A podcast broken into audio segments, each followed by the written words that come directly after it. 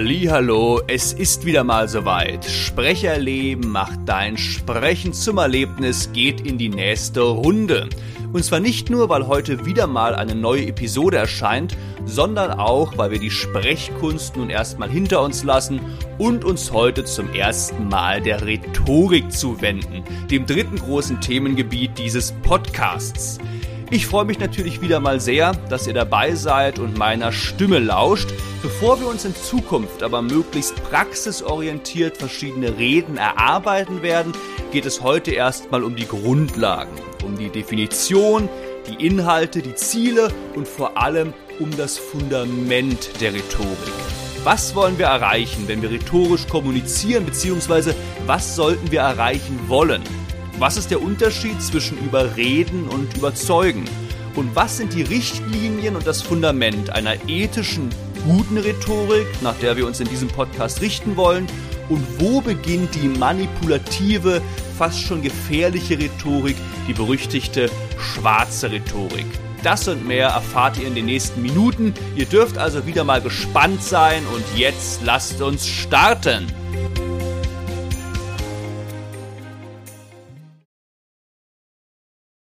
Gut, kommen wir zunächst einmal zur Begriffsdefinition von Rhetorik. Was bedeutet der Begriff Rhetorik überhaupt? Und zwar kommt dieser Begriff, wie so viele Begriffe, aus dem Altgriechischen und bedeutet so viel wie Redekunst. Eine andere Übersetzung, die ich auch sehr schön finde, ist noch Lehre von der wirkungsvollen Gestaltung einer Rede. Und genau das wollen wir erreichen. Nicht nur mit der Rhetorik, auch insgesamt mit diesem Podcast, auch mit der Sprecherziehung, mit der Sprechkunst. Wir wollen wirkungsvoll vor Menschen sprechen, wirkungsvoll vor Menschen reden. Nur dass bei der Rhetorik noch dieser Zusatzaspekt dazu kommt, dass wir nicht nur von bezüglich unseres Körpers, unserer Stimme präsent und, und, und wirkungsvoll sprechen wollen, sondern auch durch die inhaltliche Gestaltung unserer Rede, unserer Ansprache. Das ist ganz wichtig bei der Rhetorik, dazu sage ich später auch nochmal mehr. Es geht nicht nur um die äußere Wirkung, um funktionale Gestik, um eine präsente Stimme, um sinnvolle Betonungen, sondern auch um den Inhalt unserer Rede. Und äh, wie ich in der allerersten Podcast-Folge auch schon mal erwähnt habe, gehört die Rhetorik zu den vier Säulen der Sprechwissenschaft und der Kommunikationspädagogik. Die erste Säule ist die Atemstimme- und Sprechbildung, also die Sprecherziehung, die ja auch eine ganz wichtige Säule dieses Podcasts bildet. Die zweite Säule ist dann die Sprechtherapie. Die wird ja von uns nicht behandelt. Dafür sind Logopädinnen, Logopäden zuständig, mit Menschen zu arbeiten, die wirklich medizinische Probleme haben, die aufgrund äh, von anatomischen Umständen wirkliche Sprechprobleme, Sprachfehler haben, die stark lispeln, die stottern und so weiter. Das, damit beschäftigen sich Logopädinnen, Logopäden mit der Sprechtherapie. Der dritte Aspekt ist dann die ästhetische Kommunikation, die Sprechkunst, ganz, ganz wichtig auch für uns in diesem Podcast. Äh, um die Sprechkunst ging es ja auch in den letzten Episoden. Und die vierte Säule ist dann die rhetorische Kommunikation, mit der wir uns jetzt in den nächsten Folgen beschäftigen werden. Und man hat sich dann die Frage gestellt, wie kann man diese vierte Säule, die rhetorische Kommunikation, die Lehre von der wirkungsvollen Gestaltung einer Rede, sowohl bezüglich des Inhalts als auch bezüglich der Form, auf das gesellschaftliche Leben übertragen. Und zwei Fragen waren hierfür von Bedeutung. Die erste Frage war, wie lenke ich?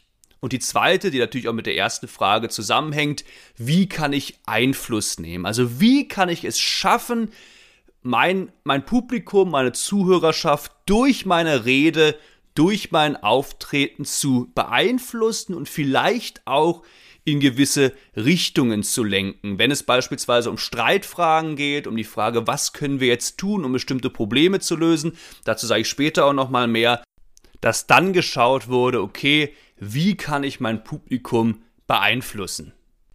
Und man kann sein Publikum natürlich auf positive Weise beeinflussen und auch auf negative Weise beeinflussen. Und das wird gleich eine wichtige Frage sein. Wann beeinflussen wir unser Publikum auf negative Weise? Wann, wann manipulieren wir es, äh, wir es mit unserer Rede? Und wann beeinflussen wir es wirklich auf positive Weise? Wann helfen wir unserer Zuhörerschaft wirklich? Und wie ich auch in der ersten Podcast-Folge schon erwähnt habe, lässt sich die Rhetorik in zwei große Teilbereiche gliedern. Das ist einmal die Rederhetorik und die Gesprächsrhetorik. Aber der Fokus dieses Podcasts wird wirklich mehr auf der Rederhetorik liegen, die ja auch mehr der eigentlichen Definition der Rhetorik entspricht. Wir werden uns bestimmte Redemodelle anschauen und dann gucken, wie wir unsere Reden möglichst klar und sinnvoll aufbauen und strukturieren können, um sie dann wirklich wirkungsvoll vor einer Zuhörerschaft zu sprechen. Denn das ist ja unser großes Ziel. Wir wollen eine Wirkung bei unserem Publikum erzielen. Im besten Falle wollen wir unser Publikum im positiven Sinne beeinflussen, damit sie eine bestimmte Handlung vollziehen. Wir wollen etwas mit unserem Publikum machen. Und dafür gibt es halt bestimmte Regeln, wie wir das am besten erreichen können. Und damit werden wir uns in diesem Podcast beschäftigen. Vielleicht gibt es da nochmal so ein, zwei Sonderepisoden, wo wir auch so ein paar Themen aus der Gesprächsrhetorik genauer beleuchten werden. Sinnvolle Mediation zum Beispiel oder wie gebe ich sinnvolles Feedback. Aber da muss ich mal schauen. Aber eventuell werden wir ein paar Sonderepisoden auch zu der Gesprächsrhetorik einbauen. In den nächsten, in den nächsten Folgen geht es aber hauptsächlich um die Rederhetorik. Gut, nachdem wir jetzt den Begriff der Rhetorik definiert haben, stelle ich euch jetzt mal zwei Anwendungsdefinitionen zur Rhetorik vor. Und die erste Anwendungsdefinition wäre, die Rhetorik ist die Erzeugerin von Überredung. Und diese Anwendungsdefinition ist aber etwas kritisch zu sehen, dazu sage ich gleich auch nochmal mehr. Wir wollen in der Regel nicht überreden. Das möchten wir nicht erreichen. Deswegen finde ich die zweite Anwendungsdefinition schöner, die da besagt, die Rhetorik ist die Wissenschaft, gut zu reden. Und jetzt stellt ihr euch wahrscheinlich die Frage, ja gut, was bedeutet denn der Begriff gut? Und zwar meint der Begriff hier, dass der Redner ein guter, moralischer Mensch ist. Also der, der nicht nur auf sich selbst bezogen ist, seinen Vorteil ausnutzen will, nein, ein guter, ein moralischer Mensch, der an seiner Zielgruppe wirklich interessiert ist, der sich mit den Interessen und den Problemen seiner Zielgruppe auseinandergesetzt hat und ein ehrliches Interesse hat, seiner Zielgruppe zu helfen. In bestimmten Streitfragen, wir stellen uns vor einer Gruppe, es gibt ein Problem, beispielsweise stellt euch vor, äh, wir sind im alten Griechenland, die Barbaren stehen vor der Stadtmauer, wir wissen nicht, was zu tun ist.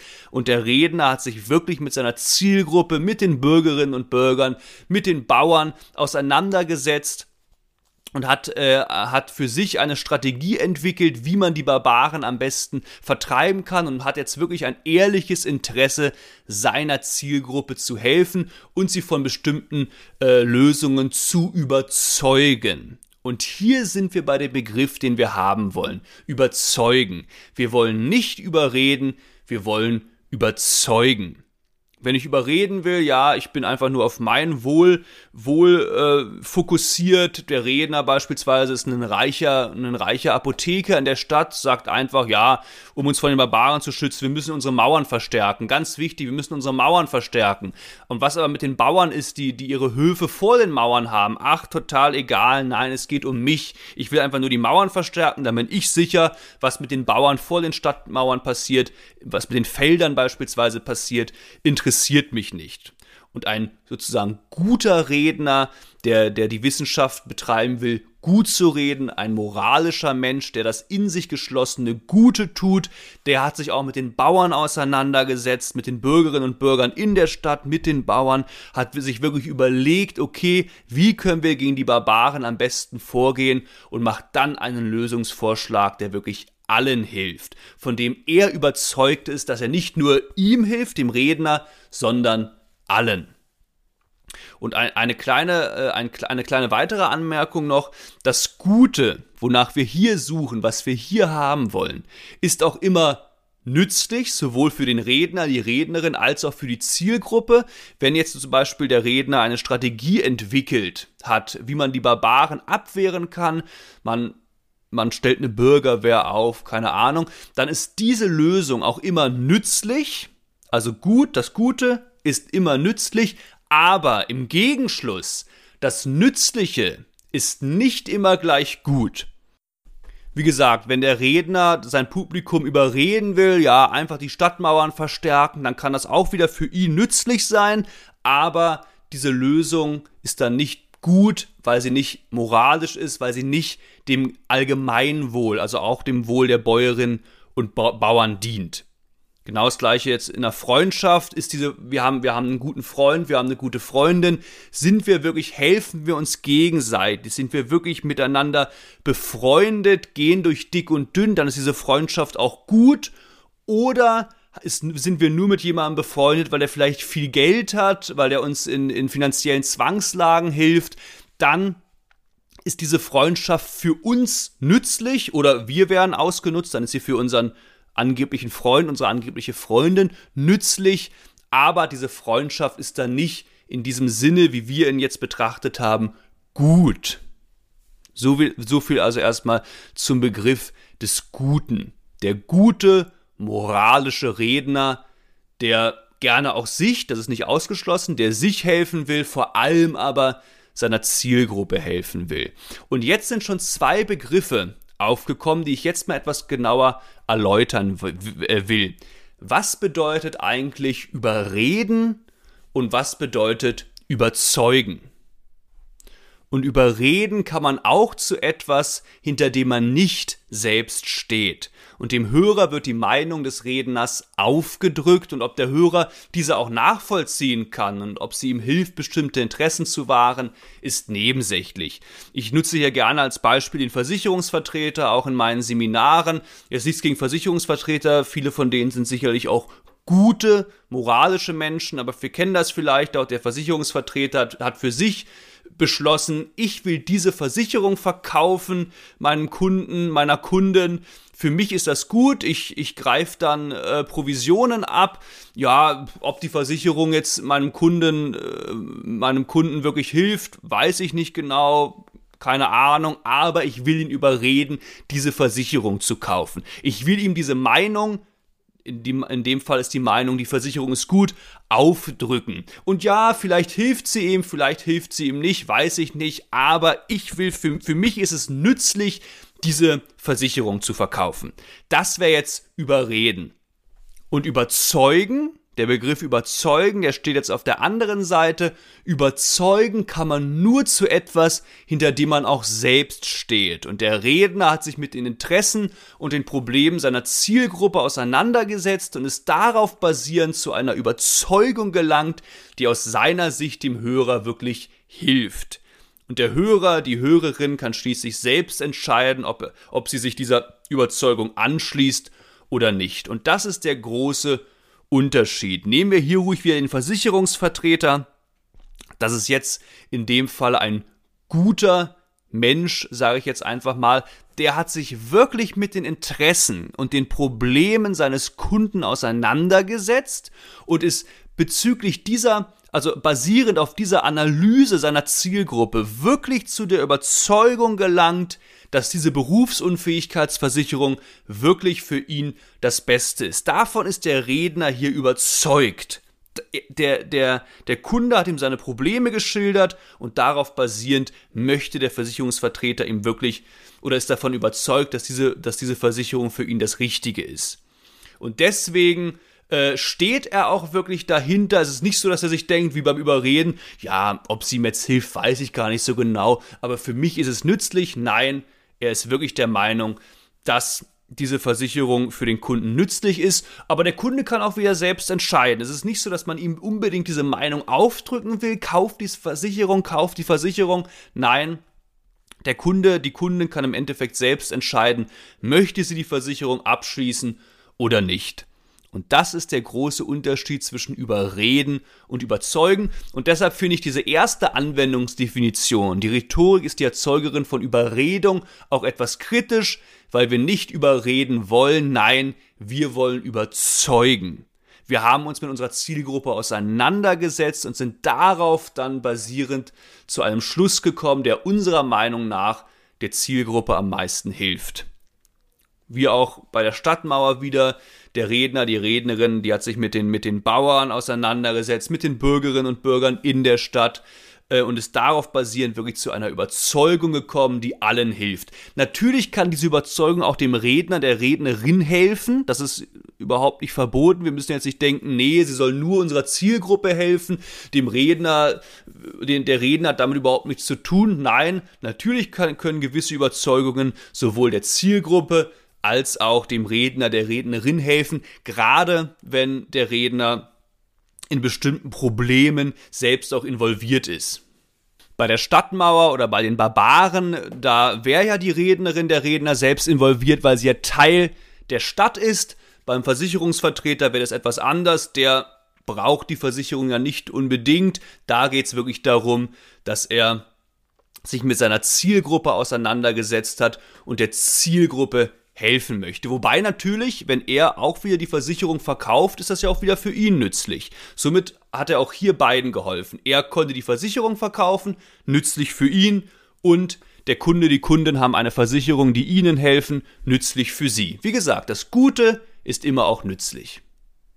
Gut, gehen wir jetzt kurz auf die Geschichte der Rhetorik ein. Also ich habe da jetzt nicht irgendwie, also ich werde ja jetzt nicht eine halbe Stunde das, ins kleinste Detail auf die Geschichte der Rhetorik eingehen, aber so ein paar wichtige Namen sollten auf jeden Fall hier auftauchen, weil diese Menschen ja auch wieder wichtige Erkenntnisse herausgearbeitet haben, die uns wiederum helfen, ein klares Fundament der Rhetorik zu definieren, klar auf die Inhalte der Rhetorik einzugehen.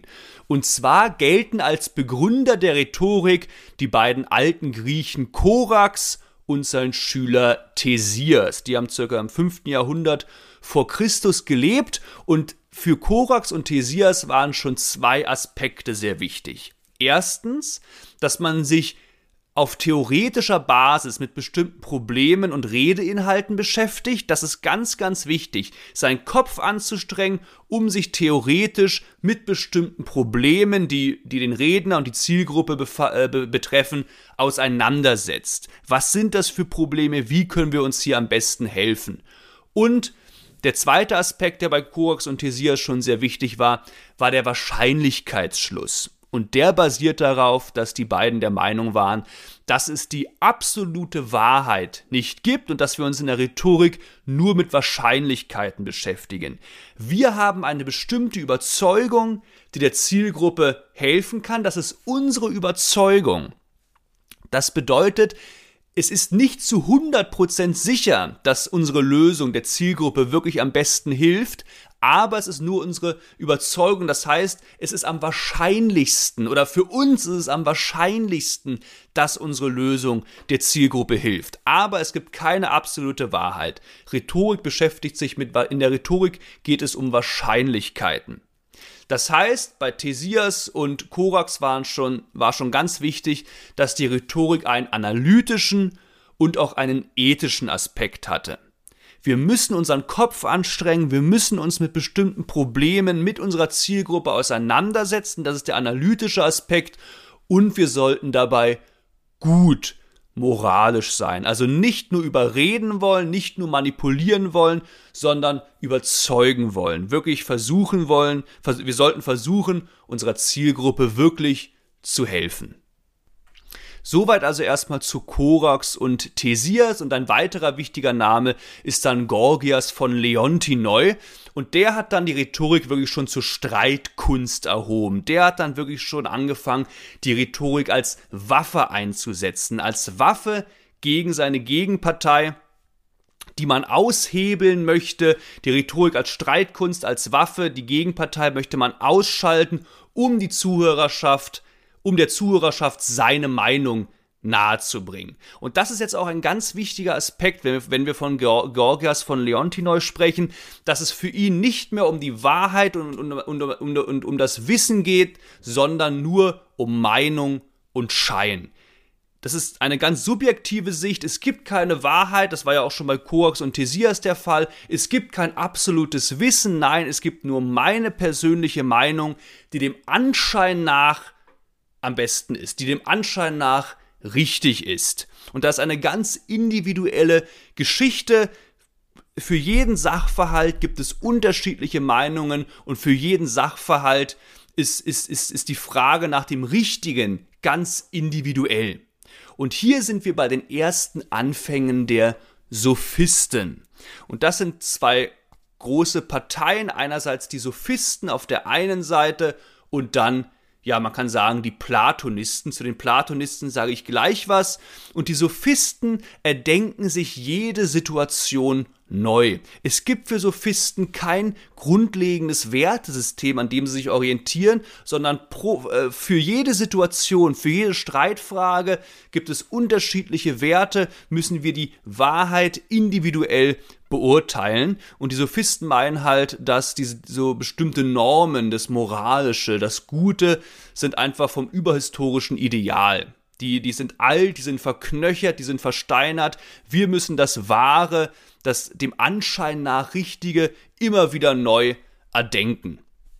Und dagegen stehen dann die Platonisten vor allem, nämlich weil die heißen so, weil Platon hat wirklich ein krisenfestes Wertesystem geschaffen. Was ist gut, was ist richtig, nachdem der Redner, die Rednerin sich immer orientieren sollte.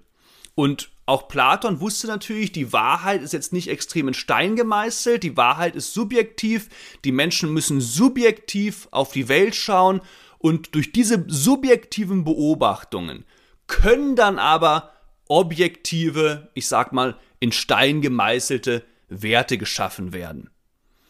Und ein wichtiger Satz war auch hier, das Wahre resultiert aus der Lebenspraxis. Wir Menschen, wir leben, wir gehen mit offenen Augen durchs Leben. Was passiert, wenn wir uns gut verhalten, wenn wir moralisch sind, wenn wir ethisch handeln? Und aus dieser Lebenspraxis resultiert dann das Wahre, dieses krisenfeste Wertesystem, an dem wir uns immer orientieren sollten. Platonisten vertreten also die, äh, die Meinung, dass die Wahrheit vorgegeben ist. Es gibt dieses Wertesystem, es gibt absolute Werte, die immer greifen. Und Sophisten auf der anderen Seite sind der Meinung, sind der Meinung dass die Wahrheit je nach Situation immer neu geschaffen werden sollte. Es gibt kein, es gibt kein grundlegendes System, es gibt nicht die Wahrheit. Nein, was richtig ist und was falsch muss je nach Situation, was richtig ist und was falsch ist, muss je nach Situation neu bewertet werden. Das heißt, die Platonisten haben absolute Werte und bei den Sophisten gibt es nur relative Werte. Und das war auch immer ganz interessant. Den Professor, äh, der mich auch unterrichtet hat in Stuttgart, der war ein ganz klarer Anhänger der Platonisten. Der hat wirklich dieses Wertesystem, was Platon aufgestellt hat, nach dem hat er sich orientiert. Das ist unser Fundament. Und gegen Sophisten hat er immer so ein bisschen gewettert halt, die halt das nicht haben, die immer in jeder Situation neu irgendwas Neues erfinden. Sophisten versuchen sich also in jeder Krise neu zu helfen, das, das Gute und das Schlechte, das, das Richtige und das Falsche immer neu zu erdenken, während Platonisten halt dieses feste Wertesystem haben, de, an dem sie sich stets orientieren. Also bei, bei Korax und bei Thesias war dieser Wahrscheinlichkeitsschluss ja schon sehr wichtig. Es gibt nicht die absolute Wahrheit. Und das war halt auch dann bei Gorgias von Leontinoi sehr wichtig. Wahrheit, es geht nicht um Wahrheit, es geht nicht um Wissen, es geht nur um meine individuelle Meinung zu bestimmten Streitfragen, um meine individuelle Wahrnehmung, wie ich mich in bestimmten Krisen am besten verhalten kann. Und was dem Anschein nach, es geht um den Schein, am besten ist. Während bei Platonisten natürlich auch, also auch Platon wusste, dass wir alle subjektiv auf diese Welt gucken aber dass man sich aus, diesen, aus dieser subjektiven Wahrnehmung, aus der Lebenspraxis, die wir alle haben, schon ein objektives Prinzip, ein objektives Wertesystem erarbeiten kann, das dann vielleicht nicht zu 100 Prozent, aber schon der Wahrheit, dem Richtigen sehr nahe kommt. Und ein weiterer wichtiger Name bezüglich der Rhetorik ist dann natürlich der gute alte Aristoteles. Und für Aristoteles war schon sehr, sehr wichtig, dass Rhetorik eine Art Menschenkunde beschreibt. Und hier liegt schon ein, ein unfassbar wichtiger Grundsatz, den ich jetzt auch schon ein paar Mal angesprochen habe und der für uns spätestens, wenn wir uns dann Überzeugungsreden erarbeiten, extrem wichtig ist. Diese Menschenkunde wir müssen uns in der Rhetorik mit unserer Zielgruppe auseinandersetzen. Das ist ganz, ganz wichtig, wenn wir wirklich eine wirkungsvolle Rede halten wollen, wenn wir eine Wirkung erzielen möchten, wenn wir, unser zu, wenn wir unsere Zuhörerschaft zu bestimmten Dingen bewegen wollen, wenn wir sie im positiven Sinne beeinflussen wollen. Also wenn wir sie nicht aber manipulieren wollen, überreden wollen, nein, wenn wir sie und nach, äh, wenn wir sie dazu bringen wollen, das unserer Meinung nach Richtige zu tun, dann müssen wir uns mit der Zielgruppe auseinandersetzen. Diese Menschenkunde, die, wie Aristoteles es gesagt hat, die ist verdammt wichtig. Auf der anderen Seite hat Aristoteles dann aber auch nochmal betont, dass es in der Rhetorik, wie auch schon bei Korax und Thesias, um das Wahrscheinliche geht und nicht um die absolute Wahrheit. Die absolute Wahrheit gibt es nicht. Die Wirklichkeit ist ein offener und noch nicht abgeschlossener Prozess und wir, es geht immer nur um das Wahrscheinliche. Trotzdem war Aristoteles natürlich auch kein Feind äh, äh, von Platon, ganz im Gegenteil. Er wollte nur noch mal hervorheben, dass es halt bei diesen ganzen Überzeugungen immer nur darum geht, was am was was wahrscheinlich am besten ist, wo die Wahrscheinlichkeit am größten ist, dass diese Überzeugung, die wir haben, die Meinung, die wir haben, haben, dem Guten entspricht. Und dabei kann uns natürlich dieses feste Wertesystem von Platon, was wir an der Hand haben, was unser Fundament ist, sehr, sehr helfen. Und all das, was ich jetzt beschrieben habe, dieses Fundament der Rhetorik, was wir haben sollten, dass wir ein, dass wir gute moralische Menschen sind, die ein Interesse an der Zielgruppe haben, die versuchen, die Zielgruppe von wirklich, den, von wirklich der richtigen Lösung zu überzeugen, ihnen aber auch die Freiheit zu lassen, selbst zu entscheiden. All das funktioniert nur in freien Kontexten. Die Demokratie ist also gewissermaßen das Fundament der Rhetorik, so wie wir sie haben wollen. Die freie Meinungsäußerung, der freie Diskurs, die freien Debatten und die Freiheit, selbst über die eigene Überzeugung, über die eigene Handlung zu entscheiden. Das ist ganz wichtig. Die Demokratie ist das Fundament der Rhetorik. Und in Diktaturen verkommt sie jetzt oft und gerne zur reinen Sprechkunst. Das ist immer so ein bisschen harter Begriff, verkommt zur Sprechkunst, weil die Sprechkunst ja an sich auch ein, ein, eine wunderbare Säule der, der äh, Sprechwissenschaft, der Kommunikationspädagogik ist. Aber in, in der Rhetorik geht es halt um was anderes als um die Sprechkunst. In der Rhetorik geht es halt, die Rhetorik hat auch diesen analytischen Aspekt, dieses, diese Auseinandersetzung mit der Zielgruppe äh, und auch diese, diese inhaltliche Ebene, die wichtig ist, die wir bedienen sollten. Dazu sage ich auch in der nächsten Episode nochmal mehr.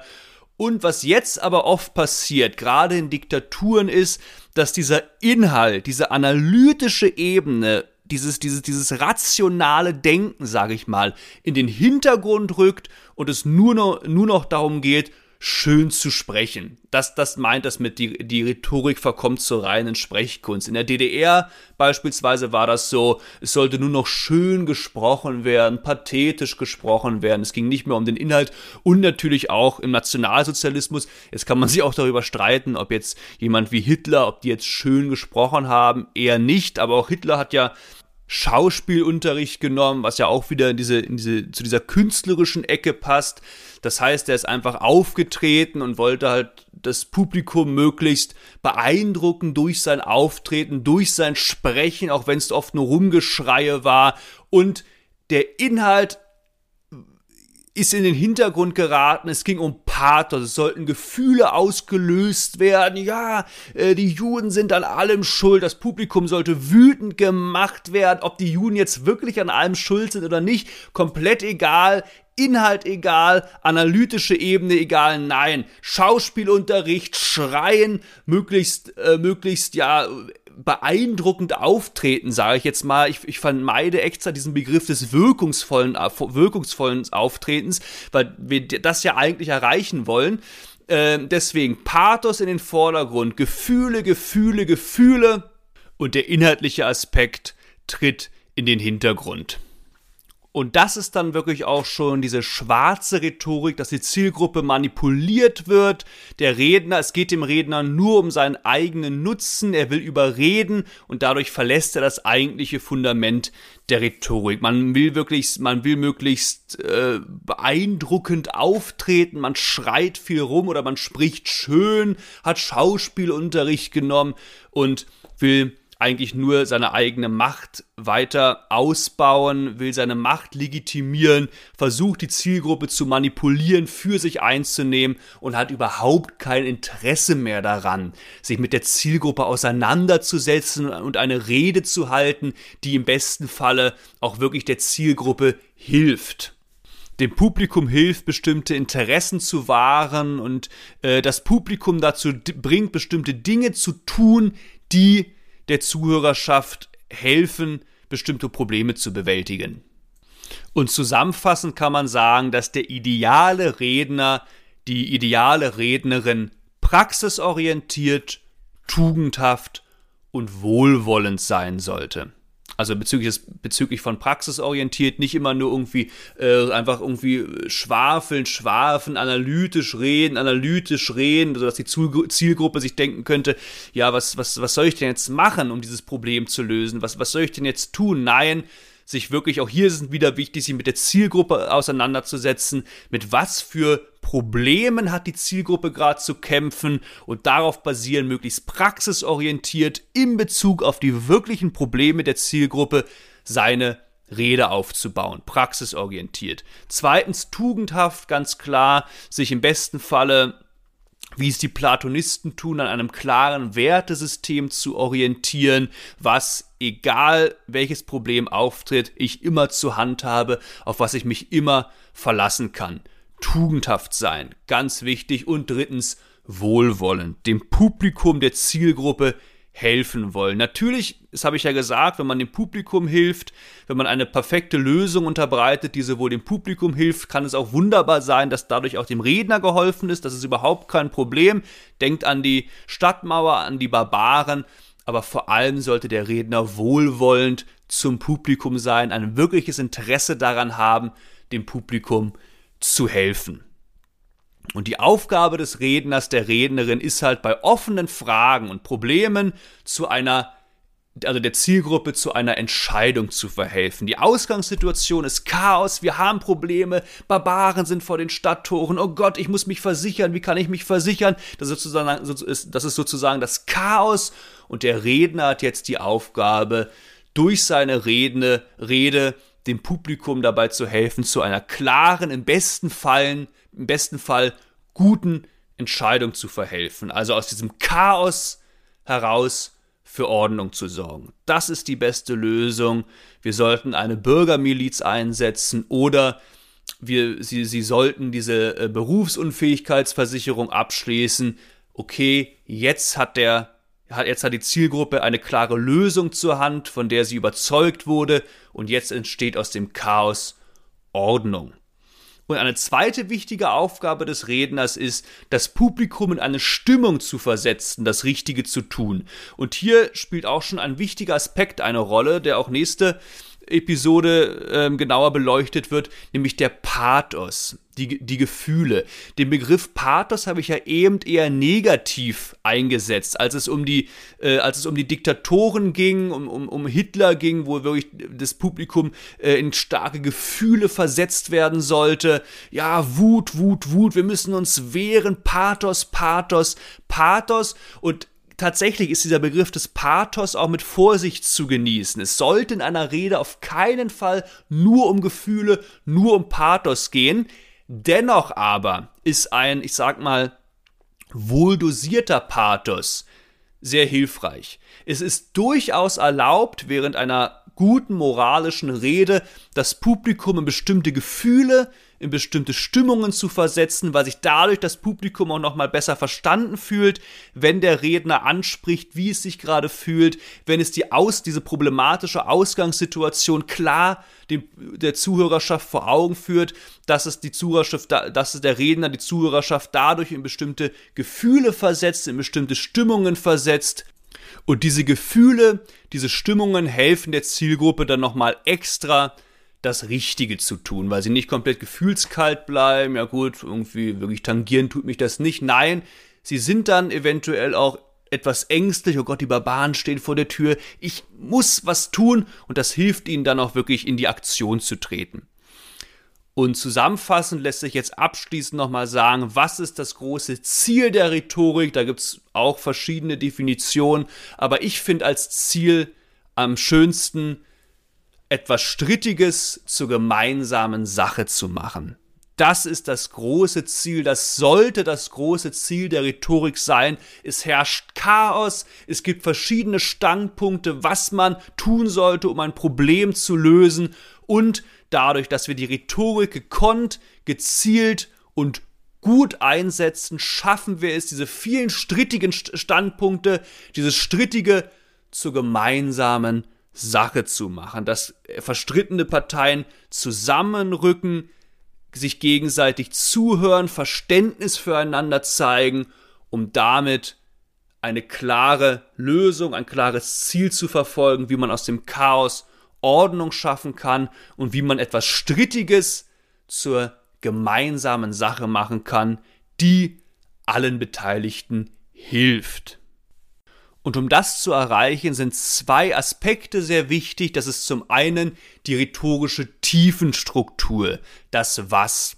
Und diese rhetorische Tiefenstruktur meint wirklich den Inhalt unserer Rede. Also wie müssen wir unsere Rede inhaltlich aufbauen? Auf was sollten wir inhaltlich eingehen, um unser Publikum zu überzeugen? Das ist die rhetorische Tiefenstruktur. Und das andere, der andere wichtige Aspekt ist die rhetorische Oberflächenstruktur, das Wie. Es ist also nicht nur wichtig, was ich sage, sondern auch, wie ich es sage. Also wie stehe ich vor meiner Zuhörerschaft? Habe ich einen sicheren Stand? Habe ich einen klaren Blickkontakt? Setze ich funktional meine Gestik ein?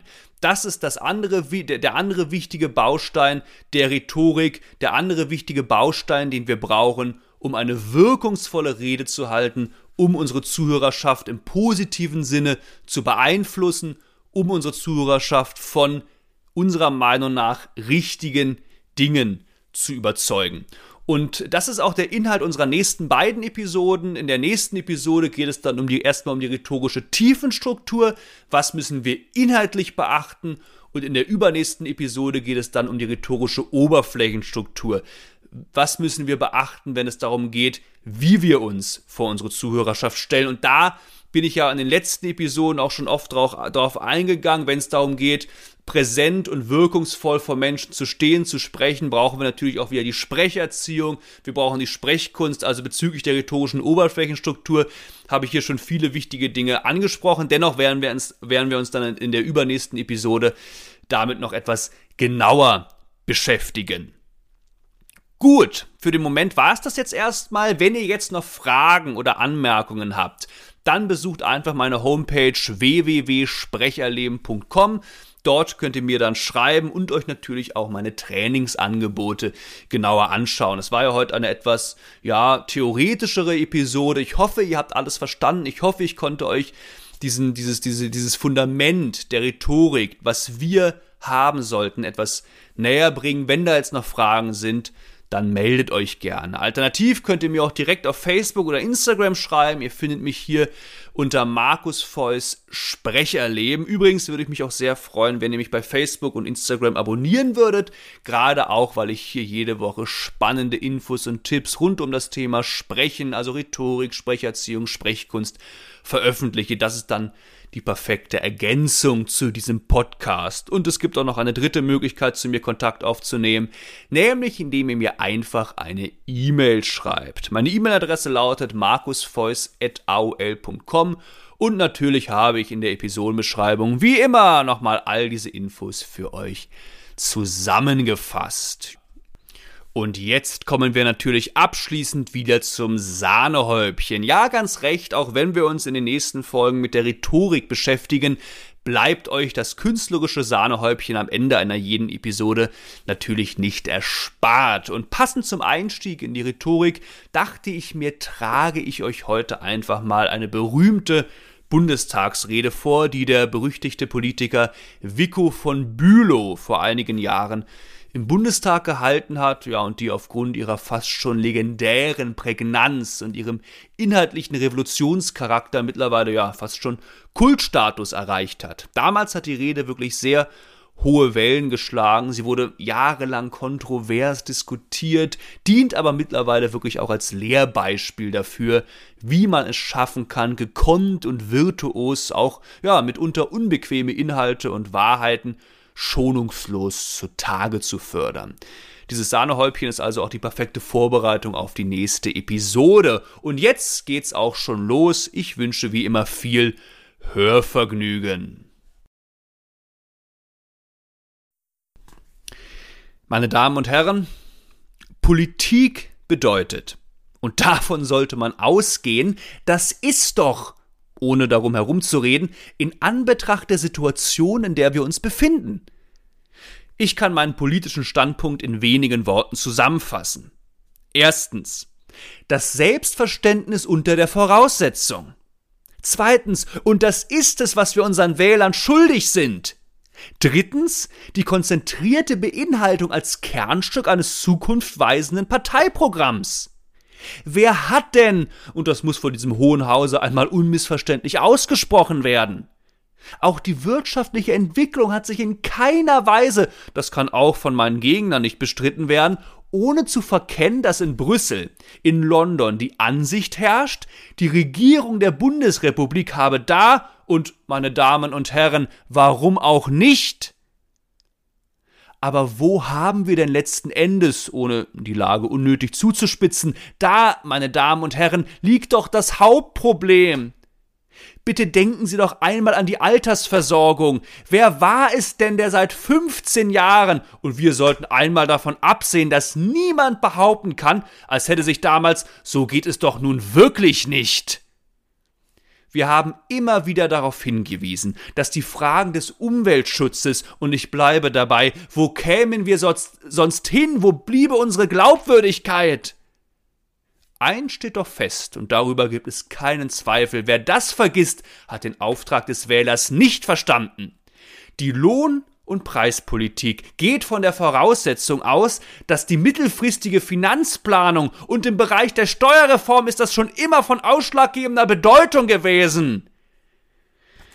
Meine Damen und Herren, wir wollen nicht vergessen, draußen im Lande, und damit möchte ich schließen, hier und heute stellen sich die Fragen, und ich glaube, Sie stimmen mit mir überein, wenn ich sage, letzten Endes, wer wollte das bestreiten? Ich danke Ihnen.